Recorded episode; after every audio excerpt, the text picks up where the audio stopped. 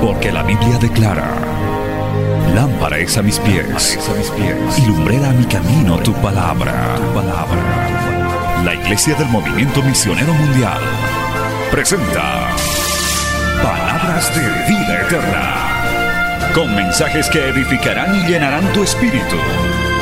Con ustedes, el mensaje de hoy. Bienvenidos a Palabras de Vida Eterna.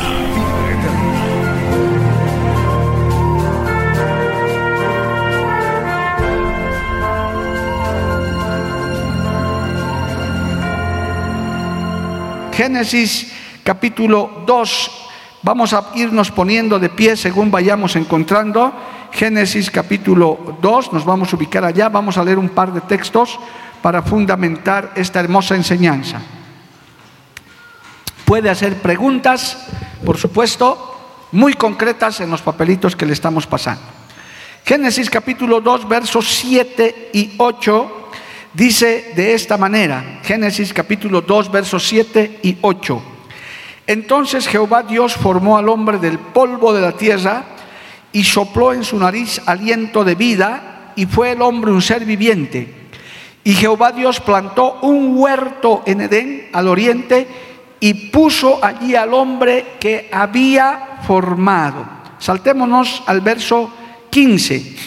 Tomó pues Jehová Dios al hombre y lo puso en el huerto de Edén para que lo labrara y lo guardase. Gloria al nombre de Jesús. Y finalmente, el verso 22 adelante dice, Génesis 2, 22, y de la costilla que Jehová Dios tomó del hombre, hizo una mujer y la trajo al hombre. Dijo entonces Adán, esto es ahora hueso de mis huesos y carne de mi carne. Esta será llamada varona porque del varón fue tomado. Por tanto, dejará el hombre a su padre y a su madre y se unirá a su mujer y serán una sola carne. Oremos, Padre Santo, gracias te damos en esta noche porque tú nos has traído para que podamos aprender. Gracias por las parejas que presencialmente han llegado hasta este lugar. Señor, que esta palabra sea de gran enseñanza. También te doy gracias por los que se conectan, por los que están sintonizando la radio, el canal de televisión, las plataformas en redes sociales. Sabemos que tu palabra nunca vuelve vacía, amado Padre. Te pedimos que en esta oportunidad no sea la excepción, que vuelva con fruto de matrimonios restaurados, huertos bien cuidados, Señor, huertos del hogar que estén dando mucho fruto. En el nombre de Jesús es enviada esta palabra y te pedimos que no vuelva vacía a ti, Señor. Amén y amén. Tomen asiento, hermano. Gloria al nombre del Señor. Hermanos queridos, jóvenes también que han venido, me alegra de ver juventud también, no solamente hay matrimonios, hay jóvenes. Es muy bueno que ustedes, aparte de revisar el libro que ya está dando vueltas por toda Bolivia, también ustedes vengan y escuchen, hasta pueden preguntar, no hay problema, si tienen alguna duda, ustedes también pueden preguntar.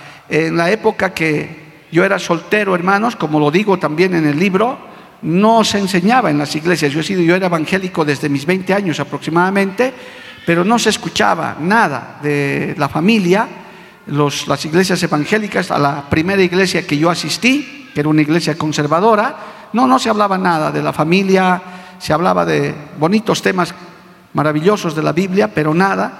Y ahí cometimos errores también, eh, tal vez lastimando corazones, tal vez eh, siendo lastimado también, pese a que éramos cristianos, no había desde el altar esta enseñanza, ni siquiera del noviazgo, ni nada. Y cuando nos casamos, tampoco, era muy difícil, pero de joven me acuerdo mucho que asistí a una charla de unos pastores que llegaron del exterior y nos enseñaron algo sobre el matrimonio, algunos temas un poco intimidantes, pero fue lo único que uno recibía en ese tiempo pero gracias a Dios, hermano, el Señor es misericordioso. Hoy en día ya hay materiales, hay un mover, un mover en la iglesia cristiana en general para enseñar sobre la familia, sobre el noviazgo y eso oh, realmente es la misericordia de Dios. Por tanto, estas nuevas generaciones pueden llegar al matrimonio, a formar una familia un poco más capacitados, con mayor conocimiento, y eso les va a ayudar bastante. Pero el manual principal es la Biblia. Amén, gloria a Dios.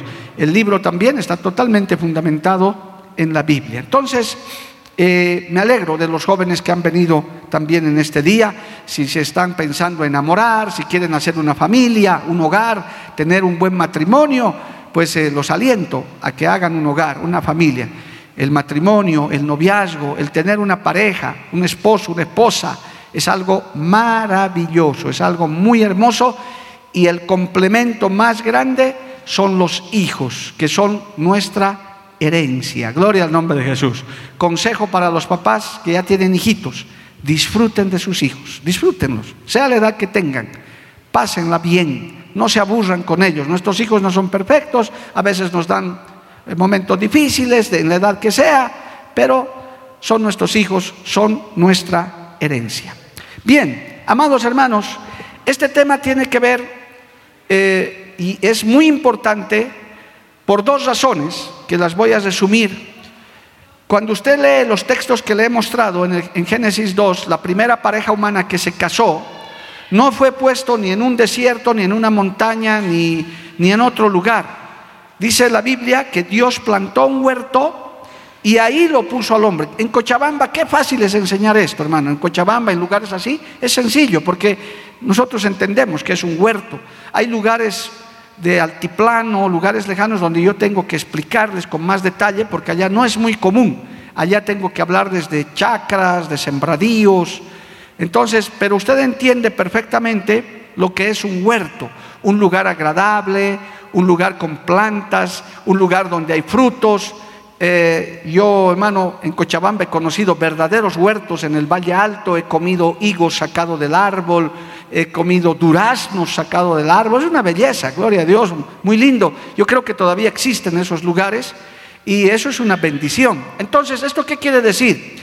Que en esta enseñanza vamos a asemejar el matrimonio, el hogar, la casa, con un huerto, un lugar agradable. Primer punto, la familia, tu hogar, tu matrimonio, tiene que ser un lugar agradable, un lugar hermoso, bonito, donde te guste estar, Qué triste, hermano, que hay esposos, esposas que el último lugar donde quieren estar es en su casa.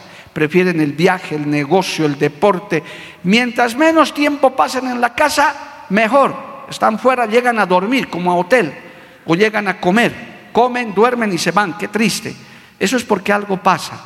Pero cuando el hogar es un lugar agradable, es un huerto, es un lugar donde te gusta estar, pues eh, en llegar a tu hogar Personalmente, yo que estoy viajando mucho estos años y ahora vamos a viajar más, pues yo prefiero viajar con mi esposa que viajar solo, gloria a Dios, porque es mi complemento, ella, ella anda conmigo. Pero cuando vamos de viaje extrañamos mucho la casa, el hogar, ese, esos lugarcitos que tenemos en el hogar, en la casa. ¿Por qué? Porque uno tiene que volver un lugar confortable. Joven, señorita, no te estoy hablando de lujos, no te estoy hablando, ah, ya sé, pastor, entonces que tenga wifi, que tenga esto, que te... No, no, no, no te estoy hablando de eso. Te estoy hablando del aspecto de hogar, donde tus hijos eh, estén eh, bien atendidos, donde haya respeto, donde haya amor, donde tu esposa realmente esté viviendo para ti y tú para ella, como dice Primera de Corintios 7. Entonces, el huerto del hogar es un lugar agradable. Allí puso Dios al hombre y la mujer. Ah, lo segundo.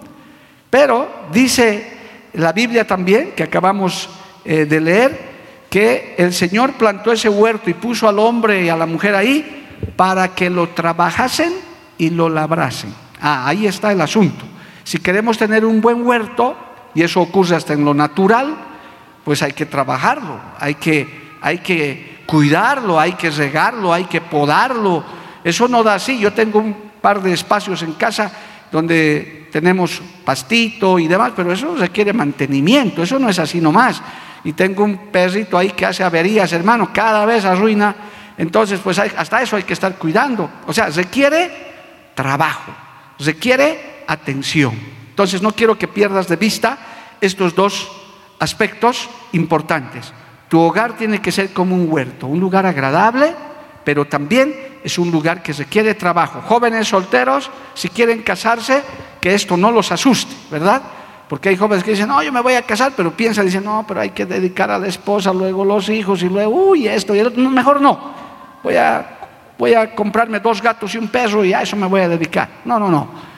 Cásate, pero hay que trabajar, hay que labrar, hay que transcurrir con los años y vas a ver los frutos de ese huerto con los años. Gloria al nombre de Jesús. Yo ya estoy en la época de la cosecha, ya estoy cosechando todo lo que he sembrado estos más de 30 años de matrimonio, madre hermana. Ya puedo ver los primeros frutos al extremo de que, como saben ustedes, ya soy abuelo, me he titulado de abuelo hace ya tres meses casi.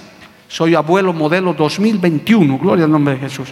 Entonces ya uno puede ver ya estoy viendo a mi segunda generación. Aleluya, qué gozo, amado hermano, qué alegría. Yo me deleito con mi nieta. Para mí es una maravilla esa niña. No hay mejor niña que ella, como para todo abuelo, para toda abuela. Hable con cualquier abuelo, sus nietos son excepcionales. No hay, no hay como sus nietas y sus nietos. Pues ahora lo entiendo, abuelo, abuelita. Así es, gloria al nombre de Jesús. Entonces, volviendo a la enseñanza, debemos, hermano, que eh, Tener el hogar como un huerto, un lugar agradable, esa es la voluntad de Dios. Dios quiere que así sea. No ha creado el matrimonio para que nos andemos peleando, para que andemos odiándonos. No, Él ha creado para que sea algo agradable, para que sea nuestro complemento. Por eso, joven, señorita soltero, no te asustes si te estás enamorando, si quieres casarte, quieres tener hijitos. Eso es normal, eso es parte de la vida. Yo a mis 26 años ya quería casarme, ya decía, ya me estoy mayorcito y pude casarme a mis 28 años, después de dos años ya de profesional, de soltero. Ya, ya sabía, como que intuía, me va a llegar la hora, me va a llegar la hora, me voy a casar. Y cuando avisé de mi boda en mi casa, mi papá y mi mamá me dijeron, uff, por fin, ya era hora, cásese varón, gloria a Dios. Fue una alegría, un gozo, como que un descanso para mis papás, porque a veces los solteros y las solteras que se quedan muchos años solo, pues si no saben manejar la situación, hasta pueden amargarse, pueden caer en alguna cosa. Gloria a Dios. Entonces, hermanos, estos dos puntos son importantes. El hogar es como un huerto, un lugar hermoso, lindo, pero que requiere trabajo. Y que si trabajas bien, ¿qué pasa con un buen labrador, con un bueno que tiene el huerto? Saca pues buenos frutos, obviamente. Eh, aquí en Cochabamba usted lo sabe, un buen sembradío, un buen huerto, bien trabajado, bien cuidado, pues va a dar muchos frutos. Ahora entonces ya te ubicas de lo que vamos a hablar. Vamos a comparar el huerto natural con el huerto del hogar. Gloria al nombre de Jesús. Pregúntate, casado, casadita, ¿cómo está tu huerto hoy? ¿Cómo está tu jardín? ¿Cómo están tus árboles frutales? ¿Cómo están? Hoy te voy a dar las pautas para que tu huerto siempre esté reverdeciendo, siempre esté dando fruto, siempre sea un lugar agradable. Vamos al primer punto, al primer consejo del huerto del hogar. Hermanos, esto es elemental, no se olvide la comparación. Para un buen huerto y sembradío hay que, y eso lo sabe todo labrador, hay que preparar la tierra para la siembra y hay que tener una buena semilla. Eso lo sabe cualquier hombre y mujer de campo que tiene sus huertos. Usted no puede sembrar donde sea, en cualquier tierra. La tierra hay que abonarla, hay que prepararla y si quieres tener un buen fruto, la semilla también tiene que ser buena.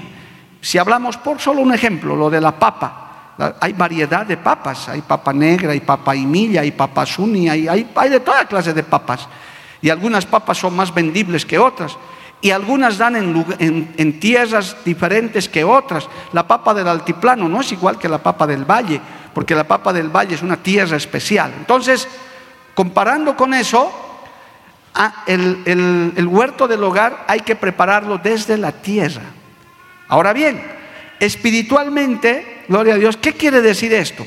Para tener un huerto tengo que preparar la tierra y tengo que preparar buena semilla. Esto se refiere, hermanos, a la época del noviazgo, del enamoramiento. Eso es preparar la buena tierra y la buena semilla. Es decir, hay que alistarse, jóvenes solteros, hay que alistarse para el matrimonio, hay que prepararse, hay que, hay que pedir información, Hay que orar a Dios, alabado el nombre de Jesús, aleluya. Hay que pedirle la guía del Señor. Y la Biblia nos enseña cuál es la tierra y cuál es la semilla. Esto es sencillo de aprenderlo. Lucas capítulo 8. Eso está también en la Biblia, en una famosa parábola que es la parábola del sembrador. Ahí el Señor explicó esta parábola y allí fácilmente podemos encontrar cuál es la semilla y cuál es la tierra. Lucas capítulo 8, gloria a Dios, dice el verso 11, leamos el verso 11. Esta es pues la parábola. La semilla es, ¿qué cosa es? La palabra de Dios. Aleluya. ¿Y esta qué había sido la semilla? La palabra de Dios. ¿Y qué pasó con esa semilla según el verso 11? Los de junto al camino son los que oyen y luego viene el diablo y quita de su corazón la palabra para que no crean y se salven. Los de sobre la piedra son los que habiendo oído reciben la palabra con gozo, pero estos no tienen raíces, creen por algún tiempo y en el tiempo de la prueba se apartan. Y la que cayó entre espinos, estos son los que oyen, pero yéndose son ahogados por los afanes y las riquezas y los placeres de la vida y no llevan fruto. Escucha el 15 mas la que cayó en buena tierra, estos son los que con corazón bueno y recto retienen la palabra oída y dan fruto con perseverancia. La semilla es la palabra de Dios y la tierra es el corazón del hombre. Es decir, el corazón en la Biblia es el lugar donde están los sentimientos. Conclusión, ¿quieres tener un buen matrimonio? pues tienes que tener un buen noviazgo con buena semilla. ¿Cuál es la buena semilla? La palabra de Dios. Por eso es que muchos jóvenes se equivocan. Por eso es que muchos matrimonios fracasan. ¿Por qué? Porque no guardan los mandamientos de la palabra de Dios. La Biblia, amados, es un manual de vida, es como un manual de cualquier artefacto eléctrico, de cualquier, hasta los autos vienen con un manual, no se puede manejar como sea cuánto más nuestra propia vida. Por tanto, si, si, quieres tener un buen huerto, esto es rapidito para los solteros, tienes que tener un buen noviazgo. ¿Cómo es ese buen noviazgo? Tu corazón regado o más bien sembrado con la semilla de la palabra. Es decir, sigue el noviazgo bajo los fundamentos de Dios. ¿Cuántos dicen amén, amado hermano? Gloria a Dios. Por tanto, si tú te dejas Gobernar por la palabra de Dios en tus sentimientos, no vas a ser un loco, una loca que se va a casar con quien sea, no te, vas a, no te van a nublar las pasiones desordenadas, no vas a estar adelantándote a nada. ¿Por qué? Porque tienes la semilla de la palabra en tu corazón. Aquí en esta iglesia hemos casado ya a cientos de parejas, la gran mayoría han salido adelante, pero hay otras que tristemente han fracasado porque no es porque no hayan puesto buena tierra, sino porque han descuidado su jardín. Porque este es solo el inicio. Buen noviazgo, guía de Dios, enamorado. Por favor, jóvenes, cásense enamorados de Cristo y de su pareja. No se casen por otro motivo. Buena semilla, buena tierra, alabado el nombre de Jesús. No te cases por, hermano, hoy en día con este mundo tan malvado que vivimos, a veces hay matrimonios hasta por interés. Ah, no, sí, dice que tiene plata, sí, un terreno grande, me voy a casar. ¿Qué es eso, hermano? O hasta por el apellido, qué vergüenza. No es posible, hermano. Hay que casarse enamorado de Dios, de Cristo y enamorado de tu pareja. Amén. Gloria a Dios. Buena semilla, buena tierra. Si haces eso, tu huerto va a estar bien abonado, con buena tierra, buena semilla, has hecho las cosas bien, has esperado el tiempo de Dios, no has estado, como dice nuestro pastor David Echalar, chuleteando por ahí, ¿verdad? Con pura chuleta, pura carne, gloria a Dios, que luego llegas más tocada y tocado que el himno nacional al matrimonio. No, no hay necesidad de eso.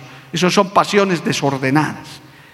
Con buena semilla, el novio o la novia saben guardarse, saben esperar y luego disfrutan de su matrimonio. El sábado estuvimos en un lindo matrimonio donde los jóvenes, me olvidé de hacerles dar el beso con los nervios, gloria a Dios, después de tanto tiempo hice una boda, que ellos se besaron por su cuenta, gloria a Dios. Y bueno, son cosas que a veces son anécdotas, hasta en el video va a salir eso. Entonces, hermano, buena tierra, Buena semilla, buen noviazgo. Yo voy a parar ahí porque lo del noviazgo es otro seminario, gloria a Dios. Muy bien, se han casado, gloria a Dios, con buena semilla. Pastor, sí, yo he hecho las cosas bien, todo, pero no siempre es así, ¿verdad? Algunos ni sabíamos de eso cuando hemos empezado, quizás no sabíamos mucho. La cosa es que ahora ya estás casado, gloria a Dios. Dice, sí, qué bueno, pastor, si pudiera volver en el tiempo. Bueno, ya es tarde. Hoy ya estamos casados, ya estás casada, ya estás casado, ya o en el mundo, donde sea, te has convertido a Cristo, gloria a Dios, y Cristo dice en su palabra, Él hace nuevas todas las cosas. Las cosas viejas pasaron, he aquí todas son hechas nuevas, porque ya no podemos retroceder en el tiempo. Ya estamos casados, pero el Señor ha vuelto buena tierra, buena semilla, tu corazón, tus sentimientos, porque te has convertido a Cristo. El que antes maltrataba a la esposa, ahora ya no le maltrata. A la esposa que les tiraba la jeta al marido cada rato, ya no les tira la jeta. Ahora porque escuchan la palabra de Dios, porque Cristo ha cambiado nuestros corazones. Aleluya. O sea que vamos a empezar de ahí. Pero noten para los solteritos, buena tierra, buena semilla. Muy bien. Ya está mi, mi huerto, pastor. Sí, yo creo que es buena tierrita, buena semilla. ¿Qué hay que hacer? ¿Cómo crecen las plantas? Cómo comienza a, hermano, a germinar lo que uno siembra. Obviamente con el agua, con el riego. Gloria a Dios. Ningún huerto, ningún sembradío va a dar fruto si no hay agua, amado hermano. Eso es imposible. Por eso que en el desierto no hay nada, solamente arena. Entonces, aquí viene el segundo paso. Hay que hacer un buen riego, pero no una vez.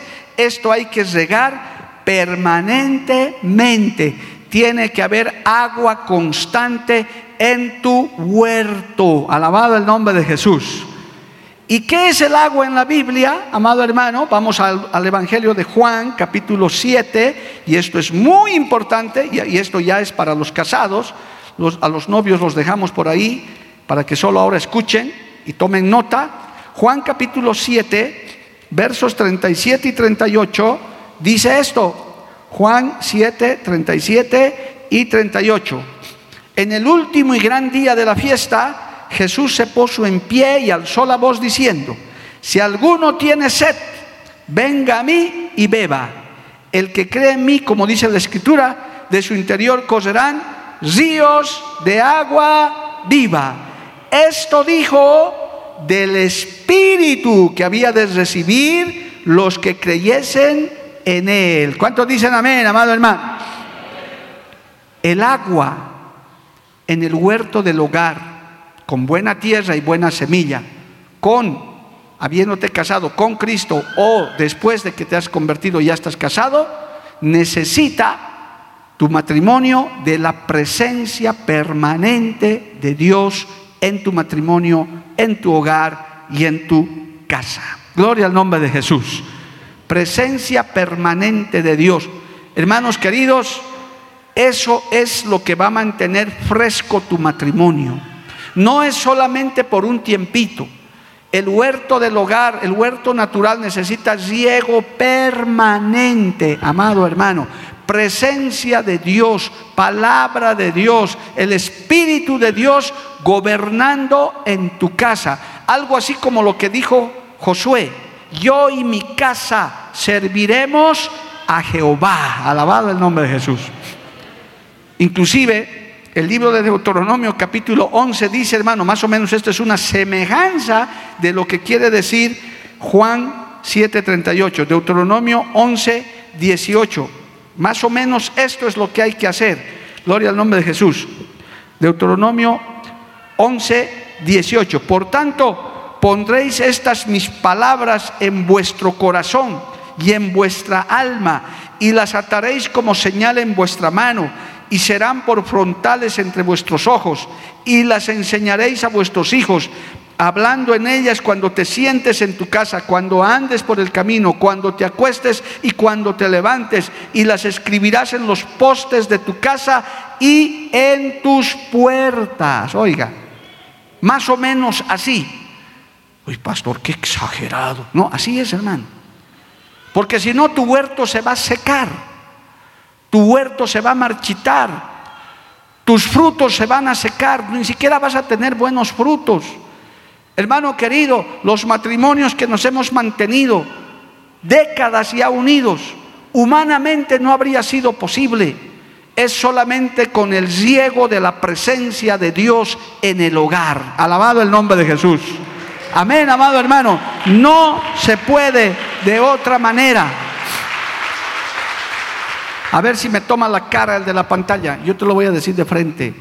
Sin Cristo, sin el ciego del agua del Espíritu Santo, no vas a poder. No hay caso, hermano. Por eso esa fiebre de divorcios, de separaciones, de peleas, de rencillas. Dígame a mí, hermano, que me paso dando consejería todos los días de mi vida. De 10 consejerías, 8 son sobre casos familiares y 2 son sobre otras cosas. Esto es, y aún dentro de cristianos, pero viene también gente inconversa, ¿cómo no? Son atendidos. Pero hermano, es lo triste. ¿Qué ha pasado? La gran mayoría dejaron de regar con la presencia del Señor. Parejas que ya no tienen comunión, han dejado de venir a la iglesia, no reciben un buen mensaje. Algunos ni siquiera pertenecen a una iglesia, ni siquiera se congregan y quieren tener bendición, quieren vivir bien, eso no es posible, hermano. Hay que regar con la presencia de Dios, con el Espíritu Santo de Dios todos los días. Por eso en un hogar cristiano no se puede escuchar música mundana, no se puede estar viendo novelas, no se puede estar, hermano, hablando malas palabras. En un hogar cristiano tiene que estar la presencia de Dios. Porque aquí en la iglesia usted puede ser amén, aleluya y gloria a Dios y qué bueno, pero es otra cosa en la casa. Es tu marido el que te conoce, es tu esposa, son tus hijos los que te conocen. A veces los hijos miran a sus papás alabando a Dios ahí y dicen, y en la casa mal hablado, en la casa mentiroso, mi mamá ha hecho una loca anda, y aquí en la iglesia parece una querubina, pero en la casa, porque hermano querido, Dios te conoce y te conocen los de tu casa. Aquí yo no puedo juzgar a nadie, para mí todos son hermanitos buenos en la fe, todos. Pero ¿quién serás en tu casa? Alguna vez que hemos visitado de sorpresa, yo normalmente no soy de esos que me aparezco en tu casa, así que tranquilo. Yo normalmente aviso, le digo, hermano, voy a venir a tu casa, tal día, ¿me recibes? Amén, listo. Pero alguna vez que me ha aparecido, hermano, en casas donde está escaseando el riego, eso es un alboroto el esposo en calzoncillos, la música mundana tocando, la hermana, hermano, los niños correteando, avisando, apaga la radio, que cambia esto. Y uno se da cuenta, hermano, uno dice, Dios mío, estaba el ahí, hermano, esa música basura por ahí, en la casa de un creyente. Y luego uno ve, ¿y por qué yo voy a visitar alguna vez así? Porque esas parejas andan mal y ahí está el resultado. No hay presencia de Dios. Entra uno a la casa y no es que uno vaya a mirar, pero está ahí el living, la salita. Y ahí almanaques de mundanos, Michael Jackson, Shakiras y todas esas cosas. Y así quieren tener bendición. Ese huerto se está secando. Ese huerto se está arruinando. No hay presencia de Dios. Ah, pero qué diferente, hermano. Cuando uno llega a un hogar donde hay ciego permanente. Uno desde que entra ve al esposo, a la esposa tratándose bien, sin que uno haya avisado, hermano, hemos llegado a hogares cristianos de verdad, donde se está escuchando música cristiana, donde en las paredes se ve, hermano, letreros, mi casa y yo serviremos a Jehová, Salmo 23. Oiga, qué lindo, ahí está el agua del Espíritu Santo, el ciego de Dios, se nota, se ve hasta en el trato entre los esposos. Amén, amados hermanos. Aleluya.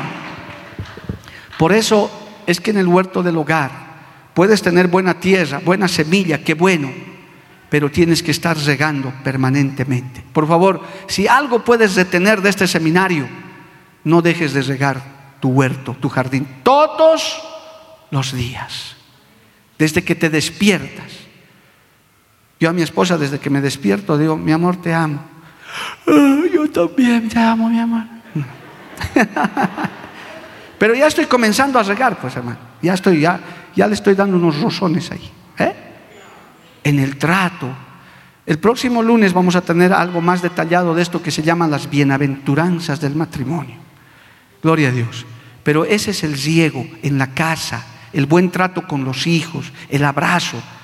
Obviamente también viene la corrección y ahorita vamos a ver eso. Gloria a Dios, pero en esto te estoy hablando presencia de Dios. Lleva a Cristo, que Cristo gobierne tu casa en todo. Ahí no puede entrar otra cosa mundana. Hermano, aunque tus hijos sean grandes, jóvenes, porque a veces hay hogares que son marchitados por los hijos, los esposos son firmes, pero los hijos a veces, hermano, como no se han convertido, entonces llegan con cigarro, con música mundana, y hay padres que permiten eso. Dicen, no, es que es mi hijo mayor, es que él llega. No puedes permitir eso, hermano. Yo te doy un consejo. Si tienes hijos mayores que quieren vivir mundanamente, entonces tienes que decirle, hijo, hijita, mientras vivas en mi casa, vivas bajo mi techo y comas en mi mesa, aquí no hay lugar para el mundo. Y si quieres ir a vivir al modo del mundo, ya eres mayor de edad, eres grande, señorita joven, puedes irte de mi casa. No hay problema. Pero aquí no me vas a traer ni, ni, ni, alcohol, ni tabaco, ni música mundana, porque esta casa es gobernada por el Señor Jesucristo. Y sin pelear, hay que decirles eso, amado hermano. Sin necesidad de herirlos, sin necesidad de lastimarlos, pero se les habla, claro, ahora quiere vivir el hijo mayor, la hijita ya mayor de edad a su manera, es su responsabilidad, hermano, vivirá como quiera pero en mi casa yo no lo permito. ¿Por qué? Porque es mi huerto, es mi jardín. Yo tengo que regarlo todos los días con la presencia de Dios, con la presencia del Señor en toda nuestra manera de vivir. Gloria al nombre del Señor. Así que hermanos, no te olvides de eso. Amén. Buena tierra, buena semilla, buen ciego, comienza a crecer el huerto. Claro que sí, hermano. Y no le estoy hablando de matrimonios perfectos porque yo no lo tengo. Yo siempre aclaro eso porque una que otra vez en las redes me hacen bullying con eso. Ahí está pues el esposo perfecto, el papá perfecto. Ahí está pues, ese es el perfectino. No, no, no, no, no. No, no, no soy. Con mi esposa no lo somos, somos comunes y corrientes como ustedes, pero sí nos esmeramos cada día en aplicar la palabra de Dios a nuestro hogar. Ni mis hijos son perfectos, no lo son. Estamos en proceso, estamos tenemos hijos con luchas como todos tienen, gloria a Dios. Y yo no estoy hablando de eso. Estoy hablando de la presencia del Señor en tu hogar, en tu casa, en tu relación. Por eso el próximo lunes no te debes perder el seminario, porque eso va a hablar de detallitos de la relación marido y mujer, esposo, esposa. Muy bien, regamos, buena tierra, buena semilla, buen ciego, gloria a Dios, aleluya, Cristo está en el hogar en un huerto natural, ¿qué pasa, hermano? Comienza a crecer, cuando hay buen riego, comienzan a crecer los árboles, todo, pero, pero, hermano, junto con, los buenos árboles, con los buenos, eh, los buenos frutos que pueda haber, también crece la mala hierba. Sí, eso, eso pasa hasta en los maceteros, hermano. Comienza a crecer medio torcido, aparecen hierbas medio raras por ahí, aparecen, como dice la Biblia, espinos y abrojos. Mire, le voy a leer Proverbios 24 para que usted entienda esto. Proverbios capítulo 24, dos textitos ahí. Gloria al nombre de Jesús. Proverbios capítulo 24, verso 30. Aleluya, el verso 30. Dice, pasé junto al campo del hombre perezoso, ¿ve? El que no trabaja. Y junto a la viña del hombre falto de entendimiento y he aquí que por toda ella habían crecido los espinos, ortigas habían ya cubierto su faz y su cerca de piedra estaba ya destruida. ¿Qué le parece? El perezoso, claro, el que, el que hermano, pese a que tiene riego, pese a que tiene todo, pero es que, ¿qué se hace en esos casos? Todo labrador sabe hay que podar el huerto, hay que sacar la mala hierba, hay que limpiar de vez en cuando. Yo cuando lo veo a mi jardinero trabajando, le arregla las plantitas alrededor para que entre el agua. Bonito lo deja, hermano. Yo digo, uy, qué lindo, gloria, así que fuera siempre. Pero no, pues luego con los días se va estropeando de nuevo. Otra vez hay que hacer arreglar para que se siga viendo bonito. Alabado el nombre de Jesús. En este caso, hermano, ¿qué quiere decir eso? Que con todo y que tenemos riego, presencia de Dios, no olvidemos que somos carne y hueso, hermano. Somos carne todavía. Pablo decía, esta carne, ¿quién me librará de esta carne de pecado? Y a veces comenzamos a tener desencuentros, a veces comenzamos a tener problemas. Hermano, hasta hoy, no sé mañana, pero hasta hoy que he predicado en tantos lugares este tipo de temas, no he encontrado ningún matrimonio, ni uno solo, ni de pastores, ni de cristianos, ni de reverendos, ni de nadie que no haya tenido problemas en el matrimonio. Todos hemos tenido y tendremos dificultades. Es más, si usted es un poquito curioso, si lee en la Biblia Reina Valera 1960, Primera de Corintios 7, su título, ¿sabe qué dice? Primera de Corintios 7, los problemas del matrimonio.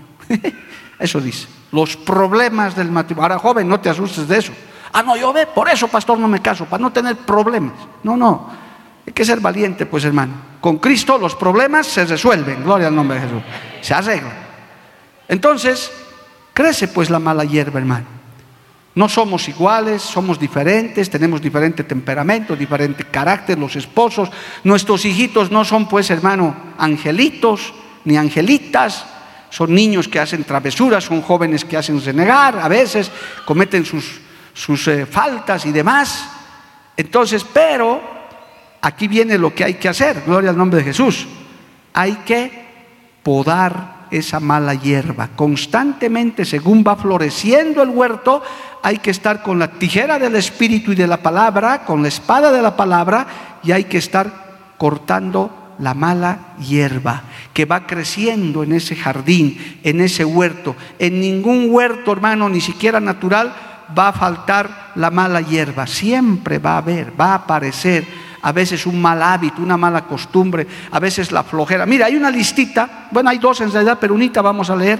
Colosenses capítulo 3, hermano, vamos a ver un poquito de mala hierba, puede servir de ejemplo. Colosenses capítulo 3, alabado el nombre del Señor, verso 5, eh, vamos a ver, Colosenses eh, capítulo 3, verso 5, ¿sí? Gloria a Dios. Aquí está. Mire lo que dice. Colosenses 3:5.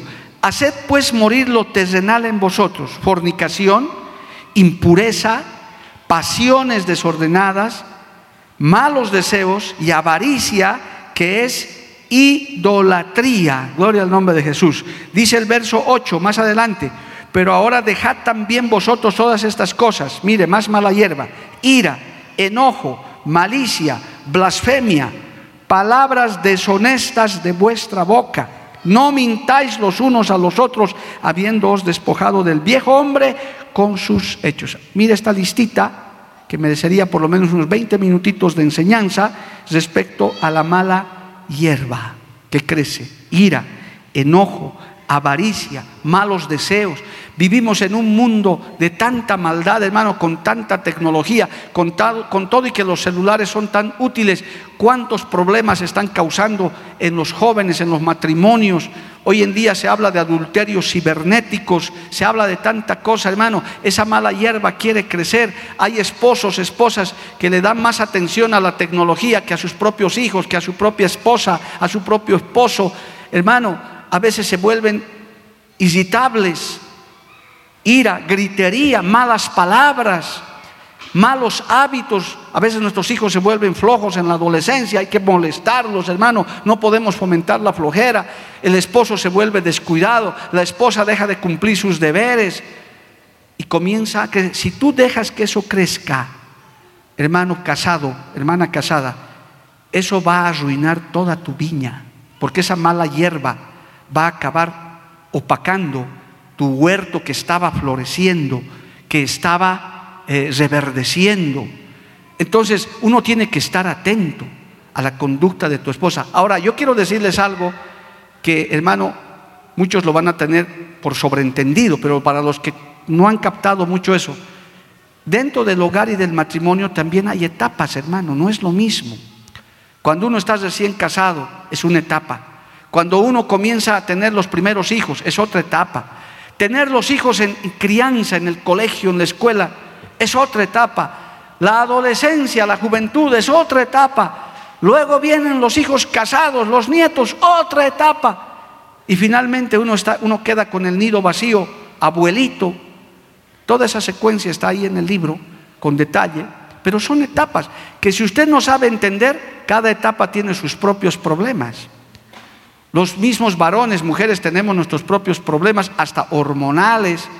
Los años van pasando. La menopausia de la mujer, por ejemplo, es una etapa muy crítica, muy difícil, en algunas más que en otras. En los hombres, la andropausia, que tiene otro problema. Con los mismos hijos nos volvemos irritables. Por eso dice la Biblia, todo tiene su tiempo y todo tiene su hora debajo del sol. Yo digo, si a mí a esta, a esta edad que tengo me pone a criar tres hijos, hermano, yo creo que me da un ataque cardíaco, porque ya no estoy preparado para eso. Tal vez mi esposa diga, no, yo sí, porque mi esposita pues es campeona para eso, ha criado cuatro conmigo. Pero yo digo, en lo personal hablaré, yo no, porque digo, no puedo. Por eso al hijito casado con su bebé, estamos un ratito y cría usted, porque usted es el papá. Usted es el que ha tenido con su esposito. Críen ustedes. Nosotros Amamos a nuestra nieta y, creo que todo abuelo ama a sus nietos, pero ya no estamos en condiciones de criar a esos nietos. Gloria al nombre de Jesús. Entonces, todas estas circunstancias pueden ser económicas, pueden ser de salud, hermano. A veces ocasionan trastornos en el matrimonio. Pero la mala hierba es lo que quiere destruir el matrimonio, como esta listita que les estoy mostrando la avaricia, la codicia. ¿Cuántas veces, hermano, hay, hay matrimonios que, que, a lo único que se dedican es a amontonar plata, plata, plata, plata, plata, plata?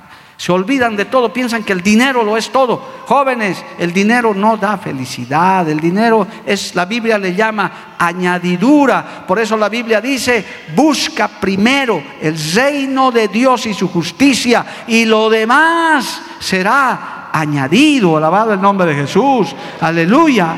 Las cosas materiales no dan felicidad. Son una añadidura, un complemento. Aún eso, hay que tener cuidado. ¿Cuántas parejas, hermano, han entrado en codicia, en avaricia? Se vuelven hasta ladrones de diezmos, nada, no dan nada. Dicen, nada, esto es todo para nosotros. Y no prosperan nunca. Ahí dan vueltas en el desierto el enojo, la ira, toda esta lista, hermano, que sería bueno que usted lo vea, la blasfemia, palabras deshonestas de vuestra boca, se comienzan a insultar entre esposos y comienza a volverse normal. No, ¿qué hay que hacer para eso, hermano? Hay que podar, gloria al nombre de Jesús, hay que cortar toda esa mala hierba, constantemente hay que ir. Y hay, hermano, hay eh, mala hierba que inclusive puede hasta dañar nuestro corazón. Por eso es que hay síntomas. Hay un mensaje que el Señor me dio que se llama familias saludables. Y esto eh, enseña de cómo detectar que ya hay una enfermedad eh, espiritual, porque hay enfermedades espirituales. La Biblia habla de ser sanos en la fe. Hay personas que se enferman en la fe, hermano, andan resentidos, lo que estábamos predicando hace una anterior semana, envidiosos, y eso se va entrando en nuestro corazón, comienza a crear raíces de amargura, chismes y tanta cosa. Esa mala hierba hay que cortar, hay que sacar. De vez en cuando hay que limpiar el huerto del hogar. Si es necesario, ayunar, buscar de Dios para sacar toda esa mala hierba, sentarse a charlar entre esposos y decir, esto estás haciendo mal, esto estás haciendo mal, te estás volviendo muy irritable, me estás comenzando a faltar el respeto, no sé, cualquier cosa que esté sucediendo, no se quede callado, hablen, conversen. Eso es como tomar la tijera podadora, la espadita podadora de la palabra y se limpia la mala hierba y el huerto sigue creciendo verde, está creciendo hermoso, amado hermano. ¿Por qué? Porque está siendo labrado, cortado de buena manera. Alabado el nombre de Jesús. Amén. Lo deseable es eso. Pero hermanos queridos, la vida pasa, transcurre. Yo hubiera querido hacer un sondeo de cuántos años de matrimonio. Voy a hacer un sondeo rapidito, así para nada más, para ejemplificar. ¿Habrá alguna pareja que, que está en este auditorio que tiene como nosotros y mi esposa más de 30 años de matrimonio? Solo levante la mano, más de 30 años. Mire, no baje, no baje. ¿Cuántitos son? Uno, dos, tres, cuatro, cinco, seis, siete, digamos ocho. Ocho, aquí estamos unas 200 personas en este momento. Ocho. De 20 años de 20 años de matrimonio, hay más, un poquito más, pero digamos 14. De 10 años de matrimonio, y el resto asumo que son de 10 para abajo, y hay solteros, gloria a Dios. Pero mire, hermano, son etapas que se van transcurriendo. Felicito a los que tienen 30 años ya, gloria a Dios, eso, eso muestra que hay ya solidez, pero han tenido que transcurrir etapas. Ahora, ¿por qué le, le hago este ejemplo? Hermano, buena tierra, buena semilla, buen riego, presencia de Dios, aleluya. Sí, pastor, yo tengo una tijera de tres metros, una Biblia más pesada que la suya, que ahí cortamos, gloria a Dios. Pero no te puedes descuidar ni a los 30, ni a los 40, ni a los 60 años de matrimonio, ojalá llegara alguno. Porque hermano querido, en los huertos naturales, en los sembradíos naturales, cuando está todo reverdeciendo, hay algo que lo puede destruir todo. Son las famosas plagas que aparecen y barren con todo, hermano. En, el altiplano, las heladas, cuando está saliendo la papita, la alfa, hermano, mi papá lloraba. Me decía, ah, llegaba a mi casa, yo no entendía mucho, él era un labrador. La helada se lo ha llevado toda la papa, todo lo barrió la helada. O sea, todo estaba bien, había buen riego, había buena tierra, había buena semilla. Ellos cuidaban, labraban, pero viene la plaga. Me acuerdo de un testimonio en Tarija, estuve predicando y acabó el culto y un tarijeño se acercó, me dijo, pastor, una oración, estoy amargado, estoy mal, no sé, no quiero reclamarle a Dios, yo sé que Dios sabe todo lo que hace, tenía mis viñedos hermosos en San Jacinto, no me acuerdo qué lugar, hermosos mis viñedos, pastor, y ahí íbamos a cosechar pero ha venido una plaga y lo ha barrido todo, ha dejado solo troncos secos. Así había habido plagas, hermano. Las plagas son terribles. Algo parecido puede suceder en tu matrimonio si después de 30 años, como esas parejas que han levantado la mano, o 40, 35, no, yo ya, ya, mi viejita, mi viejito, ya, ¿qué puede pasar? Ya estamos, mira, hasta nietos tenemos. No, no, hermano. Hemos visto y puede suceder que aún de 30 años de matrimonio, 35 años, puede venir una plaga, unas plagas, enseguida le voy a mostrar cuáles pueden arruinar tu matrimonio, que lo pueden devastar, lo pueden terminar. ¿Acaso no hay gente que se divorcia hasta con nietos, hermano? Abandonan a su esposa, a su esposo, viejos, con todo respeto, adultos hasta mayores, destruyen su matrimonio.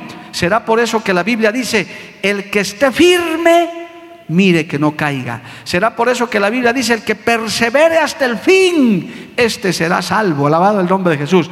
Si alguno que me está oyendo ya es de la tercera edad, tiene su esposa, cuídela, cuide a su esposo. No, pero a mi viejito, ¿quién lo va a mirar? Ah, hermano, el diablo es diablo y la carne es carne.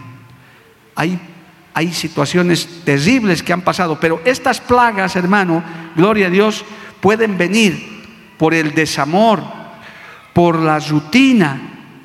Hermano, puede venir por el descuido, por la poca atención que se da. Esposos, pasan los años, tienen que seguirse atendiendo el uno al otro. Pasan los tiempos, pasan las edades, porque de lo contrario esa plaga puede terminar con tu matrimonio. En consejería, hermano, yo atiendo casi eh, generalmente, de forma muy seguida, hombres y mujeres mayores de la tercera edad que vienen ya convertidos, algunos que dicen, pastor, vivo solo, he arruinado mi matrimonio, con hijos ya mayores, hasta con hijos casados. Una, una joven me calentó la cabeza y arruiné todo y ahora estoy arrepentido, pero mi esposa no quiere saber nada otras mujeres que se han ido al exterior a buscar plata y nunca más han vuelto, los han abandonado a sus maridos después de 25 años, 20 años de matrimonio, ya teniendo una vida hecha. Qué desgracia. A eso le podemos llamar plagas, amado hermano, que vienen a destruir que vienen a arruinar un plantío que estaba bien, todo el trabajo que has hecho, has regado, has podado, has arreglado, buena semilla, buena tierra, y dices, ya está todo listo, tengo más de 20, 25, 30 años de matrimonio, pero ese tu matrimonio se puede venir abajo si es que viene una de esas plagas. Por eso hay que estar orando constantemente. Hay para eso el remedio, hay los plaguicidas. y hay que fumigar de vez en cuando el matrimonio también. Una buena fumigada para que algún bicho que se está metiendo por ahí, hermano, caiga muerto y tu matrimonio siga saludable. Alabado el nombre de Jesús. Amén. Yo le voy a mostrar un plaguicida bueno, amado hermano, aquí, para que usted pueda fumigar su matrimonio. No espere que la plaga, llegue, sino usted fumigue nomás. A ver, le voy a una, una marca de plaguicida. Esta, esta plaguicida se llama pedrina, gloria a Dios. Primera de Pedro, capítulo 3. Este plaguicida se llama pedrina, amén. O pedrino mejor, pedrino que se llame. Primera de Pedro, capítulo 3, alabado el nombre de Jesús. Dice de esta manera, este plaguicida, hay otros, pero dice así, verso 1, aleluya, aquí vamos a fumigar a ver.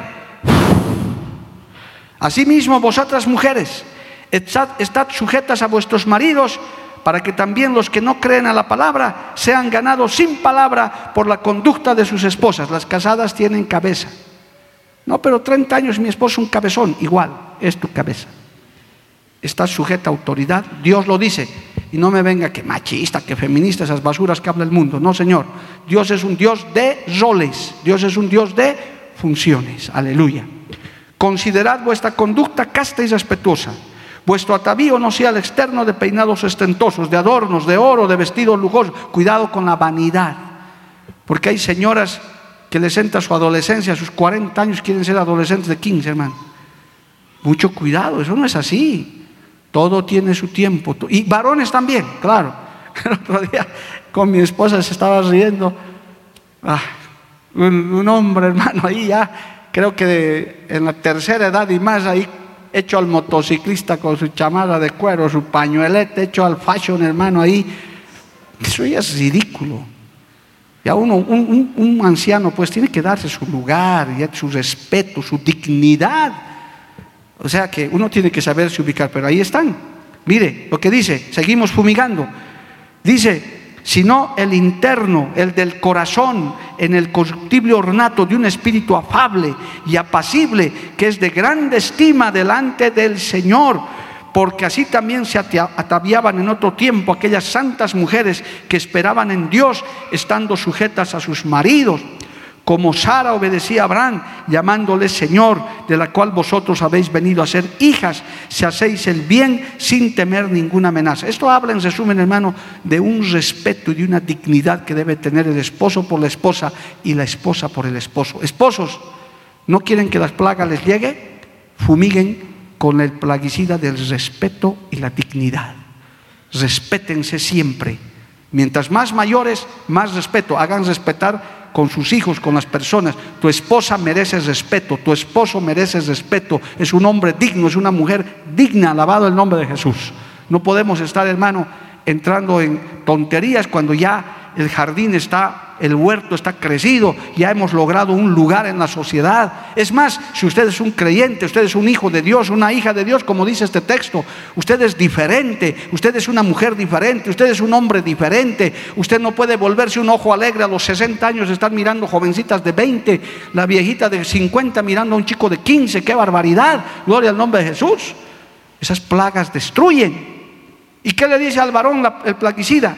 Vosotros maridos, igualmente vivid con ella sabiamente, dando honor a la mujer como a vaso más frágil y como a coherederas de la gracia de la vida, para que vuestras oraciones no tengan estorbo. Ahí murieron cantidad de bichos, hermano. Porque uno no puede estar confiado en que ya tengo años de matrimonio. No, no, no. Sigue cuidando a tu esposa, sigue cuidando, sigue dándole cuentas. A veces uno dice, no, ya 30 años, ¿tu marido dónde está? No, ha salido. ¿Y dónde ha ido? No sé. Dice que anda por ahí. Hermano, cuidado con la pornografía, la inmoralidad, los incestos, las violaciones. Todas esas cosas hay que cuidar en el hogar. En el hogar usted no puede andar con poca ropa, por mucho que diga es mi casa. ¿Cómo la mamá va a estar andando en ropa interior? No, hermano, hay que cuidar la dignidad. Hay una enseñanza en Levítico respecto al pudor, la modestia, a la, a la santidad que debemos tener, aún en la casa. Alabado el nombre de Jesús. Nuestros hijitos, nuestras hijitas, cuando ya son jovencitos, jovencitas, tienen que tener su privacidad. El diablo es diablo, la carne es carne, amado hermano. Jehová reprenda al diablo en esta hora. No podemos permitir que esas plagas destruyan. ¿Dónde está pasando la mayor cantidad de abuso sexual en este tiempo? Es en el hogar. Qué desgracia, los feminicidios y todas esas cosas, hermano. Es en el hogar, es en la casa, porque esas plagas están viniendo a destruir los hogares. Por eso es que tenemos que cuidarnos. Todo ese trabajo, imagínese, buena tierra, buena, buena semilla, pastor, mi noviazgo impecable. Yo siempre rogaba, pero en un momento se han descuidado. Y en un momento el enemigo ha entrado. Y ese matrimonio. Hemos visto con nuestros propios ojos, hermano, matrimonios de honor, de dignidad y hasta puedo decir pastores que han dejado que la plaga los destruya. Por eso, esposito, esposita, debes estar siempre atento.